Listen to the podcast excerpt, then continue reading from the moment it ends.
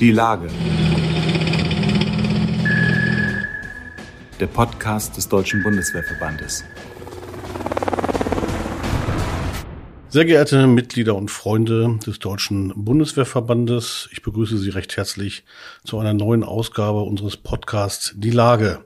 Heute bin ich im ausführlichen Gespräch, kann Ihnen aber versichern, es lohnt sich dran zu bleiben, mit den beiden Truppenpsychologen Major Patrick Hattenberg und Stabsfeldwebel Helge Labs, der als Truppenpsychologiefeldwebel zusammen mit Patrick Hattenberg in der Panzergrenadierbrigade 41 arbeitet, jüngst in Litauen aktiv gewesen ist mit der Enhanced Force Presence NATO Battle Group. Die beiden erzählen, wie es sich anfühlt, wenn plötzlich nicht weit entfernt ein Krieg ausbricht, wie man Resilienz als Soldat lernen kann und warum Kameradschaft entscheidend ist für den Seelenfrieden in der Truppe. Mein Name ist Frank Jungblut. Ich bin Chefredakteur des Magazins Die Bundeswehr. Ja, liebe Zuhörerinnen und Zuhörer, ich bin heute im Gespräch mit äh, Stabsfeldwebel Helge Labs, Truppenpsychologiefeldwebel in der Panzergrenadierbrigade 41 und Major Patrick Hattenberg, Psychologe, Truppenpsychologe in der Panzergrenadierbrigade 41. Beide sind mir in Litauen begegnet bei der EFP Battle Group und darum dreht sich auch der heutige Podcast schwerpunktmäßig, wie das ist. Da hat sich ja nun einiges getan am 24. Februar. Zeitenwende für die Bundeswehr, für ganz Europa, für die NATO und natürlich für die osteuropäischen Staaten wie Litauen, wo die Bundeswehr einen besonderen Stellenwert hat, denn die Litauer wissen nur zu gut, ohne die EFP Battle Group wären sie wahrscheinlich verloren, wenn tatsächlich Herr Putin die Idee hätte, noch weiter nach vorn zu marschieren. Ja, die erste Frage vielleicht an dich. Äh, Patrick, du hast dich irgendwann entschieden, nach dem Studium der Psychologie in die Truppe zu gehen. Das ist ja, ich sag mal, für einen Psychologen eher ein ungewöhnlicher Weg. Wie, wie kam es dazu? Hm. Das ist tatsächlich eine gute Frage, die ich auch immer wieder gestellt bekomme. Ich möchte aufgrund dessen, was du gerade gesagt hast, nur noch einmal ganz kurz sagen, ich, rein technisch gesehen bin ich Major der Reserve, bekomme den Major also nur äh, zuerkannt in den Momenten, wo ich im Einsatz oder in einer Wehrübung stecke. Jetzt gerade habe ich den äh, passenden äh, Titel Arbeitnehmer oder Angestellter. Aber das ist tatsächlich eine gute Frage, wie ich in die Truppe gekommen bin. Gab es da familiäre Vorbelastung, wie man so schön sagt? Tatsächlich gar nicht. Also okay. Also bei mir hat, hat keiner gedient, weder mein Vater noch mein, ich habe einen eineigen Zwillingsbruder, der mhm. hat sich auch bewusst entschieden, nicht zur Bundeswehr zu gehen. Auch wir sind die erste Rutsche gewesen, die damals freiwillig 2012 zur Bundeswehr gegangen sind. Und mein Bruder hatte sich dagegen entschieden. Ich wollte es aber gerne als erster in unserer Familie. Und so habe ich dann ganz normal über das damalige, äh, das war ja nicht das äh, Karrierecenter, sondern das Kreisversatzamt, bin ich dann bin ich dann in die Truppe gekommen, habe dann meinen Grundwehrdienst gemacht, damals noch in Delmenhorst und habe festgestellt, das gefällt mir. Und ich habe während meinem Einsatz in der Stammeinheit, das war dann in Bostedt in Schleswig-Holstein oben, da habe ich einen Kameraden kennengelernt, der von sich selbst gesagt hat, dass er nicht so glücklich aus dem Einsatz gekommen ist. Und das merkte man ihm auch an. Also ich hatte ihn mitbekommen, bevor er losgefahren ist und dass er wieder zurückgekommen ist. Und da gab es eine deutliche Veränderung. Ich wollte ihm sehr gerne helfen, weil wir gut befreundet waren. Und das konnte ich gar nicht so richtig, weil ich zu dem damaligen Zeitpunkt gar nicht wusste, was ich da machen soll. Und das war der Moment auch, wo ich mich fürs Psychologiestudium entschieden habe. Also hat mich die Bundeswehr nicht nur zurück in die Bundeswehr geführt später, sondern auch zum Psychologiestudium.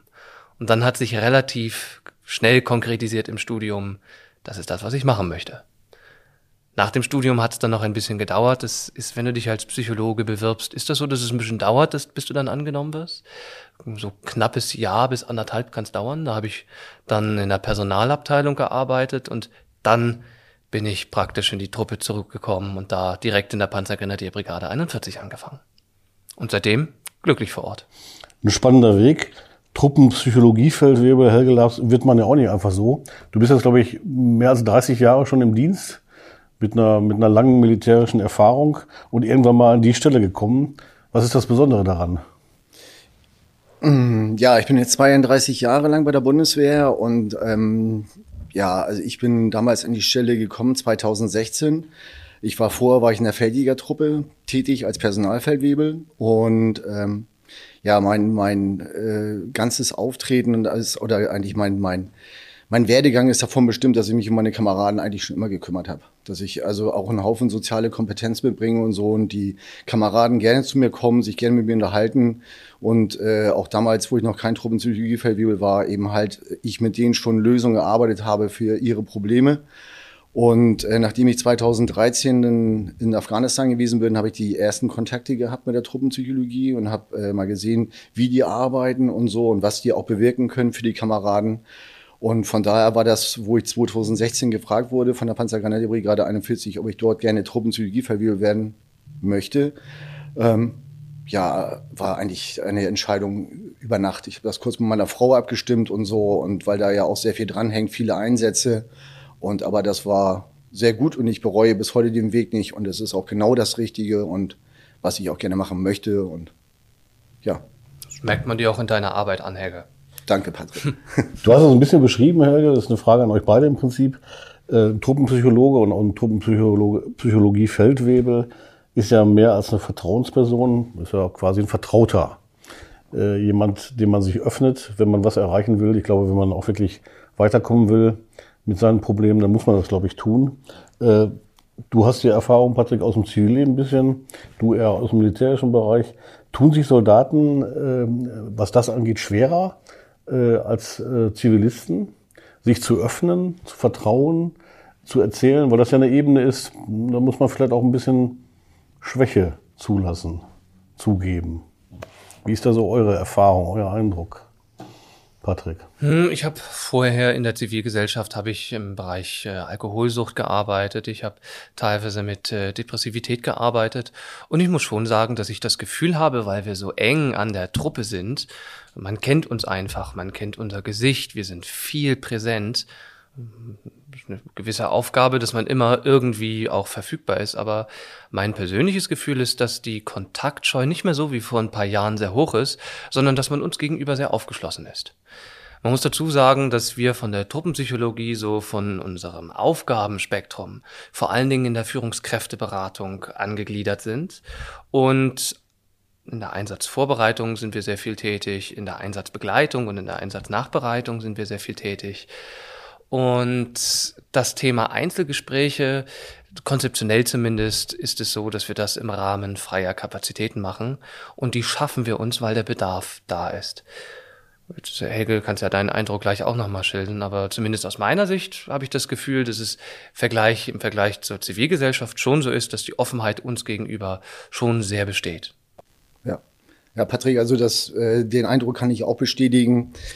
Ähm, was wir natürlich in den Streitkräften haben, bei den, bei den Soldaten und Soldatinnen, ähm, das, ich sag mal, früher wurde das belächelt. Ne? Oh, du gehst ja. zum Psychologen und so, dann wirkte das eben halt wie, wie so eine Schwäche.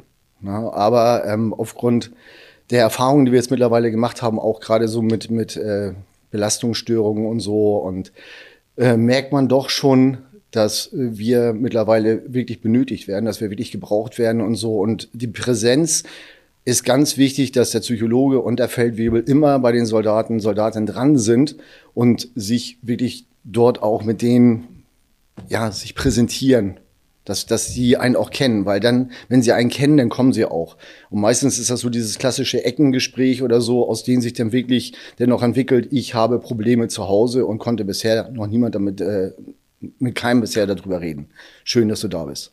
Da seid ihr im Zweifelsfall dann auch manchmal wichtiger als die Partnerin, der Partner, weil man sich euch gegenüber vielleicht eher eröffnet, ne? Ja, also der Partner, die Partnerin sind natürlich das Wichtigste in unserem Leben. Das äh, ist mal ganz klar. Und aber ähm, ein, einen guten Kameraden oder kann man nicht ersetzen. Und ich sag mal, die kleinste, die kleinste psychologische Hilfe, die wir eigentlich kennen, das ist, das ist eigentlich schon auf der Stube, wo ich, wir machen ja auch Rekrutenunterricht und da erzählen wir den Rekruten auch schon immer, dass im Endeffekt die Psychologie schon auf der Stube anfängt dass wirklich, wenn ich mich mit meinen Kameraden abends unterhalte auf Stube über meine Probleme und so und er ist ein guter Zuhörer, dass das auch entlastet. Meistens reicht schon das Entlasten, einfach das Zuhören und so und Hilfestellung geben, da wo es nötig ist. Und um den, den Blick noch ein bisschen zu erweitern, wir reden ja jetzt gerade sehr viel über psychosoziale Entlastung im Einzelkontext. Also das machen wir ja beispielsweise auch, dass wir mit Gruppeninterventionen machen oder gerade das Thema Führungsberatung. Das haben wir jetzt gemerkt durch äh, die zunehmende Belastung erst durch Covid-19 und die Amtshilfe und jetzt der Paradigmenwechsel hin zur Landes- und Bündnisverteidigung, da merken wir schon, dass auch Führungspersonal uns deutlich häufiger äh, in Anspruch nimmt, weil einfach die Offenheit dafür besteht weil wir über die ganzen verschiedenen Bereiche, über die ganzen Anforderungen der letzten paar Jahre doch sehr eng zusammenwachsen konnte. So lang gibt's die Truppenpsychologie ja noch nicht. Wie lange, wie lange gibt's die schon in der Bundeswehr? Die ersten, die ersten Psychologen, die wurden äh, damals äh, nach Carrefour, wo dann die ersten Probleme aufgekommen sind und so, wo sind, dort wurden die ersten Psychologen eingesetzt. Und das hat sich für die stetig weiterentwickelt. Also den ganz großen Durchbruch, wenn ich es mal so nennen darf, hatten wir so 2015, 2016, wo auch massiv die Stellen der Truppenpsychologen aufgebohrt wurden. Früher hatten wir in der Brigade gerade mal einen Psychologen, Psychologin. Jetzt mittlerweile haben wir drei Dienstposten. Drei Dienstposten für Psychologen, zwei Feldwebel plus einen Stabsdienstsoldaten. Also wir sind mit sechs Leuten sind wir zuständig für ja, vier bis 5.000 Kameraden in aller Ehrlichkeit gesprochen, für das, was wir zu tun haben, ist das eigentlich noch zu wenig Personal. Das ist zu wenig Und wir Personal. gehen eigentlich alle schon praktisch immer, also eigentlich re regelmäßig in die Überstunden damit. Mhm. Ja. Naja, ist ja klar. Stichwort Litauen, ihr seid Teil der Rotation der EFB NATO Battle Group. Äh, ihr wart auch an dem Tag in Litauen, als äh, Putin, Putins Truppen die Ukraine überfallen haben, 24. Februar der Tag der Zeitenwende. Wie hat sich das vor Ort bemerkbar gemacht? Vom ungläubigen Staunen über Angst, äh, die Sorge, was passiert uns hier? Wie habt ihr das erlebt? Wir haben auch die Kameradinnen und Kameraden das vor allem erlebt. Mhm. Also für Helge und mich war das eine sehr intensive Erfahrung, weil das auch, es hat sehr intensive Resonanz ausgelöst. Es hat die Kameradinnen und Kameraden natürlich beschäftigt. Wir sind zum 10.2. sind wir reingekommen, also zwei Wochen im Vorhinein, da wo die Spannungen bereits standen, da wo bereits absehbar war, dass etwas kommen könnte, aber es hat ja eigentlich niemand so richtig dran geglaubt, dass es kommt. Und zum 24.2. ist es dann schon so gewesen, dass man von heute auf morgen gemerkt hat, dass es eine intensive Beschäftigung mit dem Thema gegeben hat. Was einfach auch an dem Wechsel der Perspektive gelegen hat. Urplötzlich wirkte es so, als ob wir das Szenario, in dem wir uns befunden haben, auf dem wir uns die letzten paar Jahre darauf vorbereitet haben, dass es eventuell tatsächlich so kommen könnte. Und ich würde sagen, ja, eine ganz klare, intensive Auseinandersetzung mit dem Thema. Besorgnisse könnte man es praktisch nennen. Mhm. Ja, wie haben wir das, wie haben wir das erlebt? Also ähm, es war, ja, eigentlich war das ja schon vom vornherein, wenn man die politische Lage ja gesehen hat, was sich an der ukrainischen Grenze abspielt, mit dem Manöver und dass da irgendwann in naher Zukunft was passieren wird. So, und dann ist es ja nun leider eingetreten am 24.02. Die Kameraden, Kameraden haben das natürlich so erlebt, dass gerade auch von zu Hause eben viel Angst und Sorge äh, über die sozialen, über das Telefon, über WhatsApp und, und, und. Ähm, das heißt, man musste eher die Angehörigen zu Hause auch noch, äh, ja, besänftigen, äh, ihnen die Sorgen nehmen, also die man selbst auch vor Ort erlebt hat. Dann am Ende. Genau, richtig. Also eigentlich, eigentlich die Kameraden vor Ort selber sind da sehr professionell mit umgegangen. Mhm haben uns aber auch wirklich angesprochen, weil eben zu Hause große Ängste waren. Ne? Da teilweise 22 Nachrichten am Tag von verschiedenen Leuten, ne, wie geht's euch? Und alle haben schon Angst gehabt, dass eigentlich quasi ja, der Russe vor der Tür steht in Litauen und sagt so, jetzt möchte ich hier auch gerne rein. Ne? Und äh, die Soldaten natürlich ihre Familien zu Hause dann auch beruhigt haben und gesagt haben, so ist es gerade nicht. Ne? Wir sind hier, wir machen unsere Arbeit, wir sind präsent, das ist unser Auftrag und wir machen das professionell. Und das, was du da gerade praktisch andeutest, das war ja das, was für uns besonders spannend jetzt gewesen ist, nämlich genau dieser Kontrast zwischen, wir haben mit dem Panzergrenadierbataillon 411 das, den Leitverband vor Ort gestellt und derzeit noch stellt, da haben wir Panzergrenadiere, die im Endeffekt genau in diesem Geschäft ausgebildet gewesen sind. Und nun wirkte es ja so, als ob es eventuell scharf gestellt wird, das Szenario. Mhm. Aber das hat gar nicht so zur Belastung oder zur intensiven Auseinandersetzung damit geführt, sondern eher die Situation zu Hause. Die genau, Angst, die von richtig. zu Hause an die Kameradinnen und Kameraden vor Ort transportiert wurde. Und da wurden wir auch im Schwerpunkt zu angesprochen. Zu den Themen, wie rede ich jetzt mit meiner Familie zu Hause? Was kann ich meiner Familie zu Hause mitgeben, damit die besser damit umgehen können? Wie kann ich meiner Frau damit helfen, dass sie sich weniger Sorgen macht? Weil ich persönlich als Soldat mache mir nicht so viele Sorgen. Aber meine Frau guckt acht, neun Stunden am Stück die Nachrichten. Auf gut Deutsch gesehen gesagt, war das ja der Zeitpunkt, wo aus dem Fernseher Blut geflossen ist, wenn man so sagen möchte, etwas überspitzt. Und ja. das hat bei den Angehörigen zu sehr viel Angst geführt, was bei den Soldaten gar nicht so sonderlich der Fall gewesen ist. Zumal die, äh, ich sag mal, russische Truppen ja zu der Zeit zumindest nicht ganz so weit weg waren von Rukla, äh, wo ihr stationiert seid. Äh, inzwischen spielt sich das Ganze eher im Osten dann auch ab oder im Süden, im Bereich der Krim oder im Donbass natürlich. Aber damals waren die Truppen ein bisschen näher, auch an Litauen. Und die Äußerungen von Putin gingen ja auch sehr in die Richtung, dass er den Herrschaftsanspruch auch dem Baltikum gegenüber äußerte. Jetzt am also Wochenende nochmal erneuert, ne, mit mhm. seiner Rede dazu Zar Peter dem Großen, auch Litauen konkret genannt. Der Kanzler war jetzt da, will das Ganze ja, oder ist ja auch, ich sag mal, nichts Neues, dass man überlegt, äh, die ganze Einheit da zur Brigade aufwachsen zu lassen.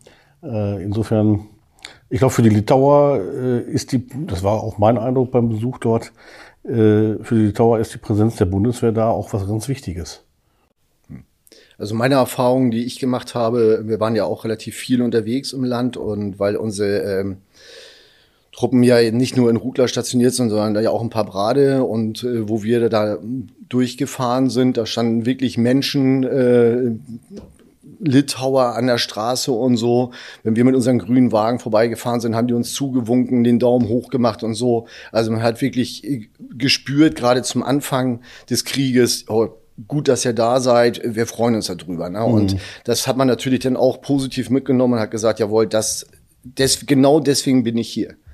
Ne? Das ist ein ganz interessanter, basaler menschlicher Effekt, dass wenn uns jemand von außen spalten möchte, dass das ja zu einem Zusammenschluss führt. Und genau das können wir jetzt beobachten.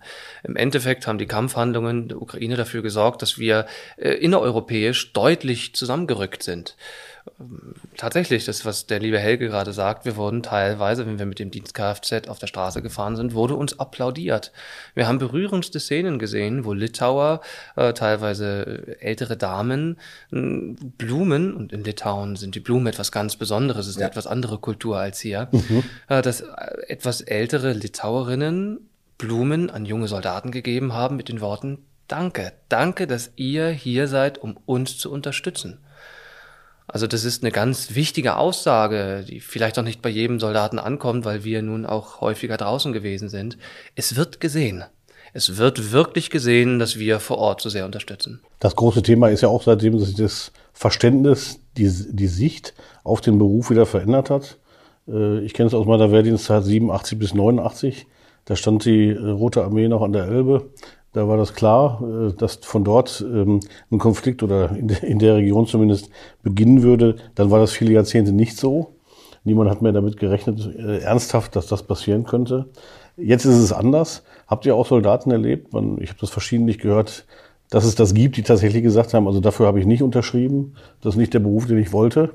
Ich wollte zwar eine Uniform tragen und dienen, aber ich wollte nicht kämpfen und vielleicht auch sterben. Nein. Bei Panzergrenadieren wahrscheinlich nochmal was ganz anderes, ne? Nein. Hm. Also da kann, da kann ich dir äh, ein ganz klares Nein sagen. Also solche Kameraden habe ich jetzt bisher noch nicht erlebt. Und ähm, weil, da muss man auch sagen, jeder hat eigentlich äh, das Berufsverständnis und weiß auch, was da dran hängt. Natürlich ist Litauen jetzt, ich sag mal, wenn wir jetzt hier von, vom, vom, von der Landesverteidigung, Bundesverteidigung reden, äh, ist natürlich was anderes als Afghanistan oder Mali wo ja wirklich eine Bedrohung ja auch da war vor Ort, wenn man dort auf Patrouille war, egal ob mit einem Fahrzeug oder zu Fuß oder so. Ähm, aber dem sind sich die Kameraden noch bewusst. Definitiv. Mhm. Also der, jemand, der sich sagt, nee, dafür habe ich nicht unterschrieben, ist mir bisher noch nicht untergekommen. Du hast es eben erzählt oder erwähnt, du bist in Afghanistan gewesen. Wo noch im Ausland? Ich bin äh, zweimal in Afghanistan gewesen, ja. 2013, 2019. Und äh, in Mali auch. 2016 im zweiten Einsatzkontingent in Gao. Das waren Erfahrungen. Ist was komplett anderes gewesen als Litauen. Genau, das wäre die spannende Frage. Was ist der Unterschied? zu dem Einsatz in Litauen im Vergleich zu Afghanistan zum Beispiel. Ich habe mal gehört, dass, dass mir einer gesagt hat, der Einsatz in Afghanistan oder die Gefahr war da eher abstrakt, weil man ja nicht wusste, wo sind die Taliban, äh, gibt es einen Anschlag, wenn du in die nächste Ecke fährst, schießt da einer auf dich, äh, zündet einen Sprengsatz. In Litauen ist das natürlich anders. Erstmal ist man mit äh, auf befreundetem Gebiet, aber die Kriegsgefahr ist, ist auch äh, erkennbar, aus welcher Richtung die kommen. Ne? Ja, du hast das ja auf den Punkt gebracht, gerade eigentlich in Afghanistan und in Mali, da war das eben halt so wirklich, äh, du, du, wusstest nicht, wo die, wo die Gefahr herkommt. Ne? Und äh, du konntest jederzeit mit einem Sprengsatz rechnen oder dass du beschossen wirst oder, oder, oder. Ähm, da gibt es ja vielfältige Möglichkeiten und ähm, ja, und jetzt eben halt in Litauen, da müssen wir eben halt damit rechnen, dass auf der anderen Seite der Grenze auf einmal 50, 60, 70.000 Soldaten stehen, die uns eben halt oder Litauen nichts oder der kompletten NATO hier nichts äh, Gutes möchte. Und ähm, aber Afghanistan, Mali, das war schon ja von der Intensität her eine eine Erfahrung. Ja. Ja. Das, was was du da gerade äh, sehr schön angedeutet hast, das geht ja auch in die Richtung der psychologischen Belastung, von der wir jeden Tag praktisch auch mit den Kameradinnen und Kameraden im Austausch stehen. Das Bedrohungsszenario ist ja im Kern ein etwas anderes. Also wir haben nicht mehr diese punktuellen und dann intensiven Bedrohungslagen, wie eine Patrouille, die nach draußen fährt und diese dauerhafte, sehr unterschwellige Gefahr von jeder Stein könnte gefährlich sein, das nicht, sondern das geht jetzt in Richtung des hochintensiven Gefechtes, in Richtung des, wenn es knallt, dann aber richtig. Das heißt, da werden jetzt größere Fragestellungen aufgestellt. Da gibt es jetzt mehrere Konzepte, da wo sich auf verschiedenen Ebenen Gedanken drüber gemacht werden muss, weil wir eben nicht mehr nur, wenn es dazu kommt, einzelne Verwundete haben, sondern dann gleich einen Maskal oder einen größeren Anfall von Verwundeten. Und das sind alles Konzepte, was Frank du gerade auch gesagt hattest, die ja nun seit praktisch Fall des Eisernen Vorhangs nicht mehr gewälzt worden. Dieser Paradigmenwechsel kann man es ja fast schon nennen. Hin zur Landes- und Bündnisverteidigung, wie es jetzt aller Orten heißt, äh, ist im Weißbuch 2016 eigentlich schon beschrieben worden, hat nur keiner so richtig gelesen oder ernst nehmen wollen oder äh, ernst genommen, wie immer man das auch betrachten möchte. Interessant ist ja bei eurer Arbeit in, äh, in Ruckla oder in Paprade äh, im Vergleich zu der Arbeit am Heimatstandort in Neubrandenburg, dass ihr da international unterwegs seid. Tschechen sind da, es sind Belgier da, sind auch andere Nationen vor Ort. Äh, Gibt es da Unterschiede, was, was ähm, ja sozusagen auch die Ansprache angeht? Von den Kameraden an euch äh, oder auch umgekehrt? Wenn ihr da Auffälligkeiten habt, finde ich das interessant. Also es ist tatsächlich schon, es ist, also dass es kulturelle Unterschiede gibt, das kann man, glaube ich, nicht verleugnen. Das mhm. fängt schon bei solchen Kleinigkeiten an wie dem Sport. Also wenn die Deutschen zum Beispiel Sport machen, hat jeder seine Kopfhörer auf, hört seine eigene Musik und dann wird miteinander kommuniziert, wenn man so fragen möchte, Mensch, ist die Handelbank jetzt frei oder kann ich daran? Und wenn beispielsweise nicht innerhalb eines Kompaniesportes, sondern beispielsweise an einem Zelt, das separat aufgestellt war. Und wenn man dann beispielsweise die Niederländer gesehen hat, die sind dann äh, mit vier, fünf Mann sind die ins Zelt rein und äh, da hat keiner Kopfhörer aufgehabt, weil dann direkt die Techno-Musik angemacht wurde. Also es ist vielleicht ein bisschen vorurteilsbehaftet, aber bei uns hat es sich teilweise auch als Wahrheit gezeigt. Okay. Also schon so, dass es interessante kulturelle Unterschiede gegeben hat. Wir sind jetzt Ansprechpartner für jeden gewesen, das teilweise auch dazu geführt hat, dass wir mit äh, Niederländern auf Englisch zum Beispiel kommuniziert haben. Wir haben äh, sogar auch mal Norweger in psychischer erster Hilfe ausgebildet, gemeinschaftlich. Also wie kann ich mich im Moment eines Gefechtes, wie kann ich mich in dem Moment eigentlich wieder fangen, wenn der Stress so hoch ist, dass ich eigentlich ausfallen würde. Aber da kommen wir, glaube ich, später noch einmal zu, zu solchen Techniken und dann wiederum mit äh, beispielsweise mit den tschechischen Soldaten, die in der Tendenz kein einziges Wort Englisch außer Hallo und kein einziges Wort Deutsch außer Hallo gesprochen haben. Da haben wir dann Beratungsgespräche mit Hand und Fuß gemacht. Okay. Ja. Aber es hat funktioniert offenbar. Das, das hat wunderbar funktioniert. Also ich habe, also der Patrick kann zum Glück sehr gut Englisch. Mein, mein Englisch ist natürlich jetzt auch schon ähm, ja 35 Jahre her, dass ich das irgendwann mal in der Schule gelernt habe. Aber mittlerweile geht's, also es ist in Ordnung. Äh, meine Wahrnehmung war, dass wir äh, von den internationalen Kameraden sehr gut wahrgenommen wurden, ja. nachdem die uns erstmal ein äh, bisschen, oh, was sind das denn für Menschen? Die, die stehen hier und unterhalten sich mit denen und so. Ne? Und dann kam natürlich dann auch so gerade die Fragen, was ist das, was macht ihr? Ne? Und dann, ja, psychologischer Dienst. Und also für die war das spannend, weil die mhm. das zwar kannten, aber eben halt die anderen Streitkräfte haben das in anderen Formen. Ne? Und nicht so intensiv wie wir, dass wir direkt an der Truppe dran sind. Und äh, wir wurden da wirklich äh, immer gut aufgenommen und so. Und das war, das war eine tolle Erfahrung. Wieder mal. Ne? Das ist auch ein, eigentlich so ein Alleinstellungsmerkmal, nicht unbedingt äh, nur der deutschen Streitkräfte, aber es ist schon so, dass es nicht viele Streitkräfte gibt, bei dem das Thema Psychologie so eng an der Truppe angegliedert ist. Und dass wir sehen es jeden Tag im Heimatbetrieb, dass es sehr sinnvoll ist. Und gerade jetzt, wo wir unseren eigenen Verband im Einsatz begleiten durften, da durften wir wirklich feststellen, das ist eigentlich die Quadratur des Kreises. Das ist ja. wirklich sinnvoll, dass wir die eigenen Jungs begleitet haben, die eigenen Männer und Frauen, weil genau das, was wir hier gerade schon mehrfach gesagt haben, es hat einfach dazu beigetragen, dass wir auch die Internationalen sehr offen uns gegenüber sind. Weil diese Institution nicht so bekannt ist. Ja. Hätte man, hätte man sich fast nicht vorstellen können. Man hätte immer gedacht, in anderen Nationen ist das vielleicht noch weiterentwickelt oder macht man das intensiver. Aber es ist ja auch gut zu hören, dass die Bundeswehr da äh, an, einer, an einer guten Position ist und vielleicht auch einen Schritt weiter ist als andere.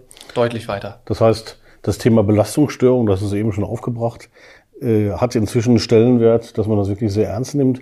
Ich fand spannend, ich war die Tage oben beim Geschwader Richthofen in Wittmund und da lag eine Festschrift aus, Manfred von Richthofen wäre dieses Jahr 130 Jahre alt geworden, würde er noch leben. Und da schrieb der Autor, dass er 20, dass er 1917 an der Front irgendwann mal abgeschossen und dabei auch verwundet wurde und seitdem in sich gekehrt war. Also Kameraden sagten, der spricht gar nicht mehr. Und er schrieb dann halt dazu, heute würde man wahrscheinlich sagen PTBS. Ja. Das heißt, man ja. hat es, man hat es lange gewusst.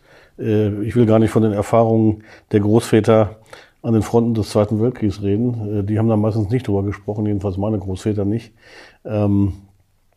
Aber man muss sagen, und das, das höre ich hier auch raus, die Bundeswehr nimmt das Thema inzwischen sehr ernst.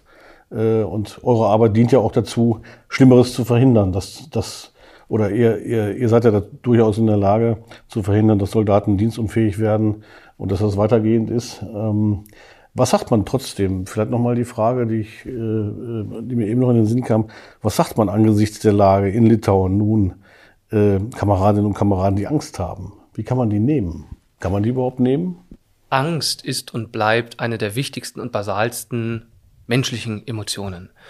Also unser Lieblingssatz, das ist eigentlich so der, der Satz, den man in der Psychologie immer sagen kann. Helge, möchtest du oder darf ich? Ja, ist, also Angst ist, eigentlich ist das eine normale Reaktion auf einen unnormalen Zustand.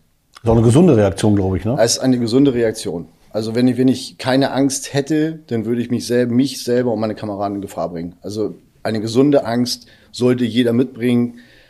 Ja, ja. weil es eigentlich den Helden, ja. Angst, Angst ist ja ein ganz normales Gefühl. Hm. Es drückt ja nichts anderes aus als die Umstände, in denen ich mich gerade befinde.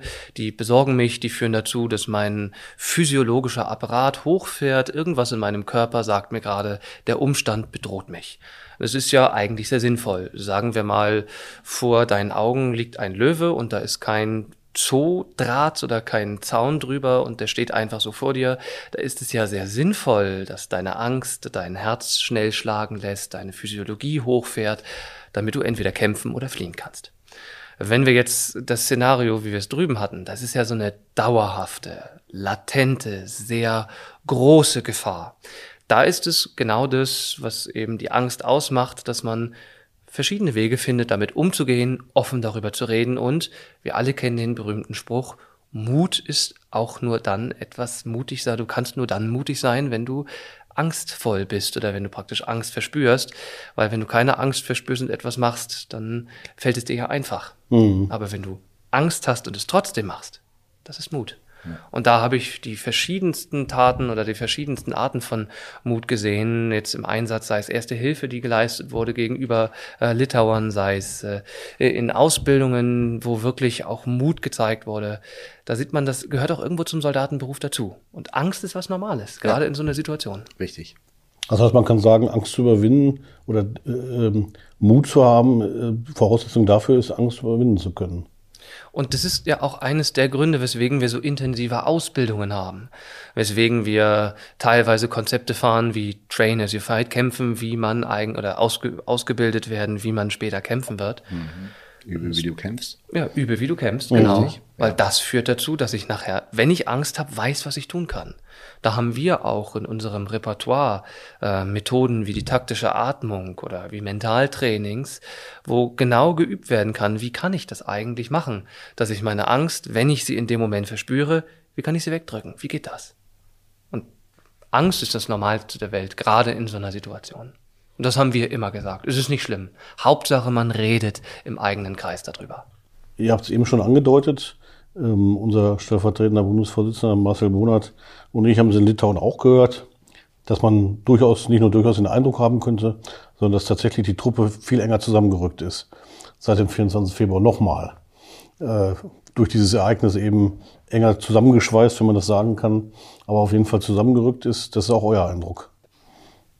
Ja, doch. Ja. Muss, muss, man, muss man ehrlich sagen, weil ähm, die Erfahrungen, die wir vorher gemacht haben, die haben uns schon eng, aber jetzt mittlerweile merkt man das wirklich auch hier im Heimatbetrieb an jeder Ecke und so, dass, dass die Kameraden enger zusammenstehen, man unterhält sich mehr und so, ne? Und man nimmt das Ganze jetzt ähm, ja intensiver wahr.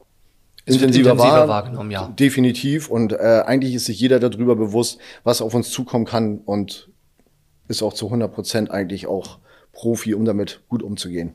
Ganz davon abgesehen, dass momentan ja auch die Aufgaben, die wachsen ja praktisch jetzt deutlich, also es gibt einfach einen deutlichen Anwachs an verschiedenen Aufgaben und Herausforderungen, die jetzt überwältigt werden müssen. Und das können wir ja auch nur mit, mit Einigkeit. Und einmal jetzt im Heimatbetrieb, Helge, du hast es gerade schön gesagt, da sehen wir schon eine deutliche Geeintheit. Aber nochmal auf den Einsatz zurückzugehen, praktisch in den Nachwehen des 24.02., so im März, so im April, da haben wir teilweise berührendste Szenen von internationaler Zusammenarbeit gesehen. Da wurde beispielsweise der King's Day, das ist der niederländische Feiertag, wurde gefeiert in Litauen. Und da haben wir Szenen gesehen, wie stocknüchterne Deutsche, Niederländer und Tschechen singend und gröhlend über den Paradeplatz, weil dann eine, eine, eine praktisch eine Partyfläche aufgebaut wurde, zusammengewackelt sind. Also es war, das, das, das war eigentlich genau die Art von internationaler Zusammenarbeit mit Spaß, mit Freude, teilweise mit ineinander, mit in den Armen liegen und auch weinen dürfen. Vor allem deshalb besonders, weil ja, wie ich gelernt habe, äh, Berauschendes man nicht zu sich nehmen darf. Bei der EFB Battle Group absolutes Alkoholverbot. Ja. Aus, ja. aus gutem Grund. Ähm, und trotzdem äh, feiern, äh, feiern offenbar oder feiert man international so zusammen, als wenn man trotz, als wenn man ein paar Bier getrunken hätte. Auch ein schöner Effekt, das zu sehen, glaube ich. Ne? Kameradschaft kann berauschend sein. Auf jeden Fall. Nähe, Intimität. Das ja. ist im Endeffekt das, was man sich wünscht. Paragraph 12, Kameradschaft. Das ist ja das Besondere. Immer wieder, äh, ich habe auch oft Gespräche mit äh, PTBS-Geschädigten geführt, die, äh, manche mussten aus der Truppe raus letztlich. Und das, was immer der Kern war, wenn man gefragt hat, was vermisst du am meisten, dass, dass du nicht mehr bei der Bundeswehr bist, war immer Kameradschaft. Das ist äh, absolut, ich sag mal, ein Schlüsselwort ich hätte fast gesagt ein Zauberwort, aber das ist, glaube ich, das Besondere am Dienst. Ja, wir hatten vorhin, wo wir hierher gefahren sind, Patrick und ich hatten wir das. Gespräch mhm. und da habe ich ihm dann auch gesagt, dass aus meiner Sicht äh, eine der ganz festen Säulen der Bundeswehr ist die Kameradschaft. Paragraph 12, darauf baut sie eigentlich alles auf. Wenn die nicht funktioniert, dann, dann, dann geht's nicht. Und das Ganze ist immer mehr als die Summe seiner Teile. Und wenn wir jetzt mal gucken, wir haben eine ganze Reihe an äh, hervorragenden Kämpfern, sehr, sehr gute Einzelpersonen, dann würden wir den Auftrag trotzdem nicht absolvieren können, wenn das alles praktisch Egomanen wären. Erst durch die Zusammenarbeit, erst dadurch werden die Kräfte wirksam, die uns dazu befähigen, dass wir einfach den Auftrag erledigen können, dass wir so eng zusammenstehen. Ja, wirklich. Das Ganze ist ja echt mehr als die Summe seiner Teile. Zu guter Letzt vielleicht Stichwort Resilienz. Wir wissen alle nicht, was passiert da, äh, was da noch passieren kann an der Ostflanke der NATO. Äh, ihr seid da ziemlich nah dran.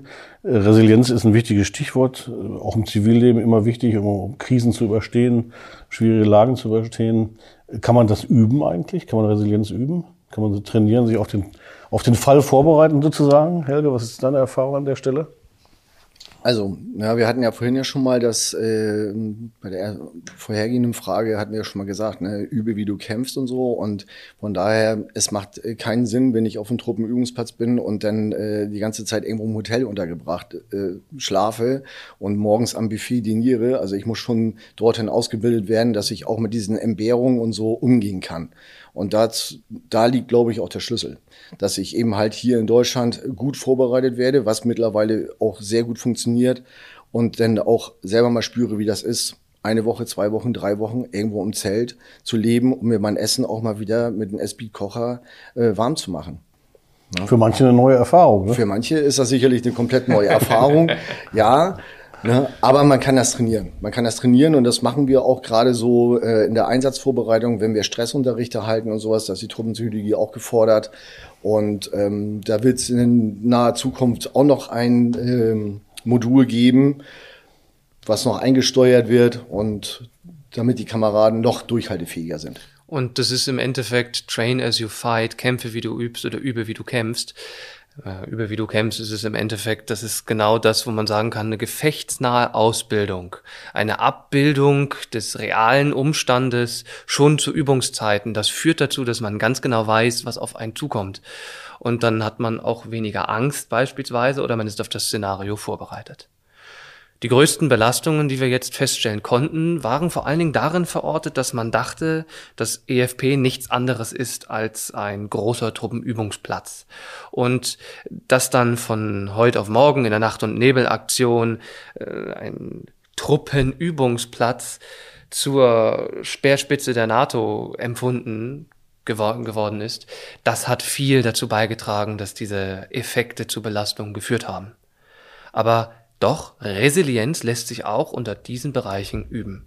Und klammern wir mal nur das Konzept Resilienz. Es gibt ja noch andere Konzepte. Resilienz ist ja, dass man eine Krise gut abschütteln kann und dann gut weitermachen kann.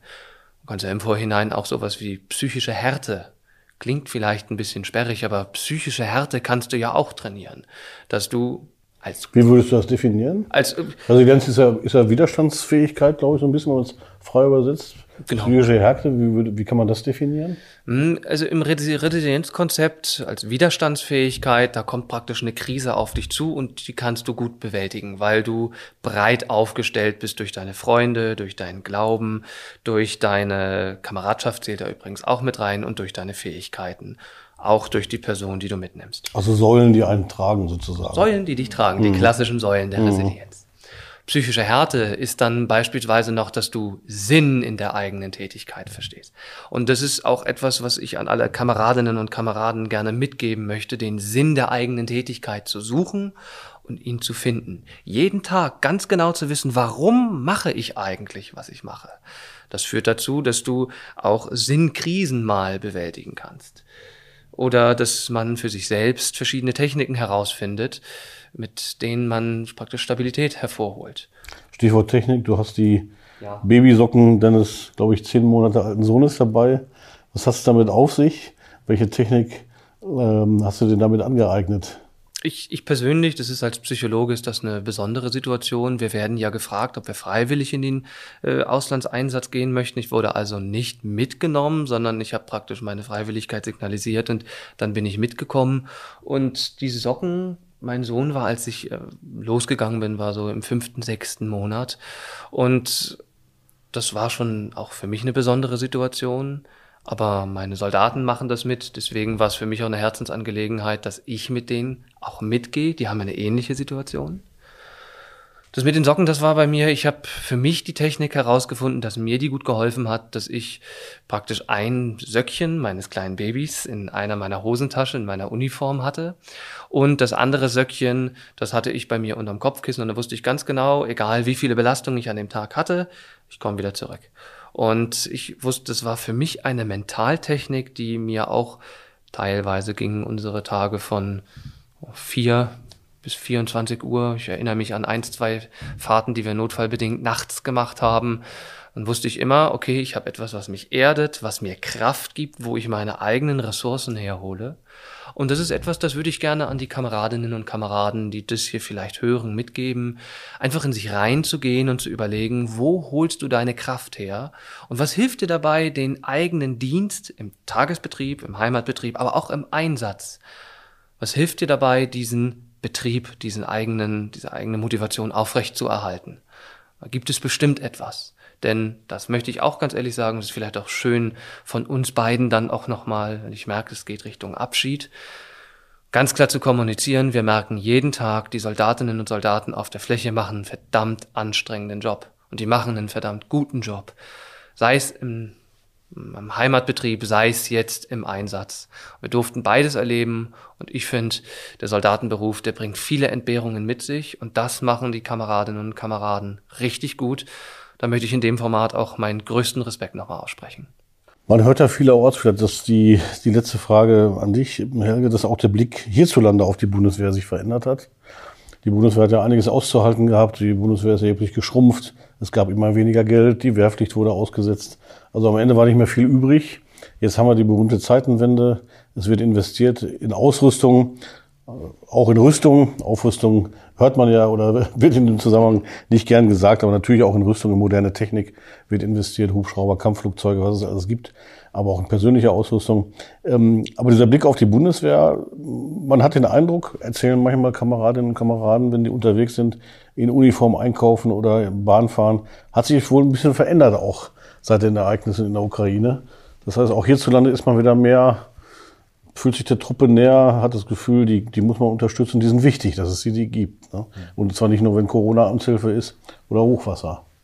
Genau, richtig. Ja, also ich kenne ja noch die Zeit, wo wir ja auch noch die Wehrpflicht hatten und so, wo das ja eigentlich gang und gäbe war, dass ja gerade am Wochenende äh, die Kameraden und ähm, damals mit der Bahn nach Hause gefahren sind, egal wo in welcher großen Stadt man gewesen ist, man hat überall Soldaten gesehen, ob, ob Heer oder Marine oder sowas und da wurde man natürlich wahrgenommen nach der Abschaffung der, oder Aussetzung der Wehrpflicht ähm, hatten wir dann ja erstmal eine Zeit lang, wo wir so ein bisschen aus der, aus der, ähm, ja, aus dem Blickwinkel verschwunden sind der Öffentlichkeit. Aber man muss äh, auch wirklich sagen, gerade jetzt auch durch die Corona-Amtshilfe, wo ja wirklich ganz wahnsinnig viele Soldaten sich toll engagiert haben und sowas und auch super unterstützt haben, ähm, die auch sehr wichtig war, und jetzt gerade mit dem neuen Szenario, ähm, doch, man merkt, man wird anders wahrgenommen. Gerade auch, ich fahre auch jeden Tag in Uniform nach Hause. Ich gehe auch gerne in Uniform einkaufen. Ich zeige gerne, dass ich Soldat bin. Darauf bin ich stolz. Und ähm, die Leute, die, die gucken einen doch wieder ganz anders an. Muss man, muss man wirklich ehrlich sagen. Zeitenwende aller Orten.